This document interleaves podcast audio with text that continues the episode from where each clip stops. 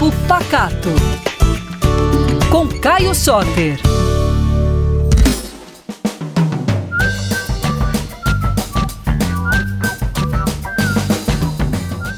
Ei pessoal, tudo bem? Estou aqui mais uma vez para falar sobre comida mineira e toda essa cultura maravilhosa de Minas Gerais. Essa semana eu falei por aqui sobre peixe. Eu falei sobre peixe de mar, né? Aquele que a gente come quando a gente vai para as férias, lá em Guarapari ou em Cabo Frio, né? A nossa praiazinha de Minas Gerais. Mas hoje eu quero falar sobre outro tipo de peixe, os peixes de rio. Os peixes de rio sempre fizeram muito parte da cultura alimentar de Minas Gerais. Afinal, nós somos a segunda maior bacia hidrográfica do Brasil. A gente só fica atrás da bacia amazônica.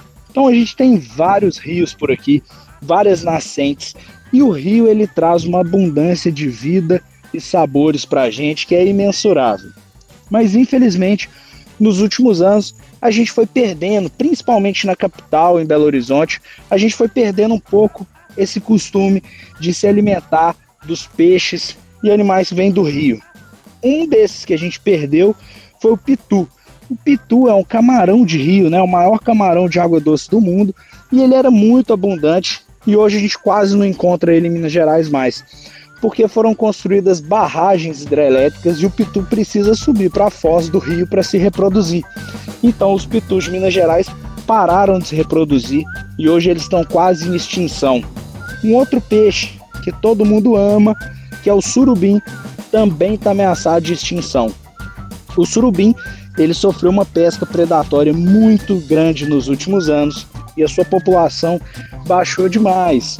E agora, durante boa parte do ano, a pesca do surubim é proibida em Minas Gerais, o que fez com que vários criadores começassem a criar o surubim em tanques, né? Igual aqueles que criam tilápia. Mas além do surubim e do pitu, a gente tem diversas espécies de rio que são maravilhosas e dão pratos incríveis com um sabor muito legal. Não é todo peixe de rio que tem gosto de terra, tá? Tem um preconceito muito grande que fala que todo peixe de rio tem gosto de terra, mas isso não é verdade.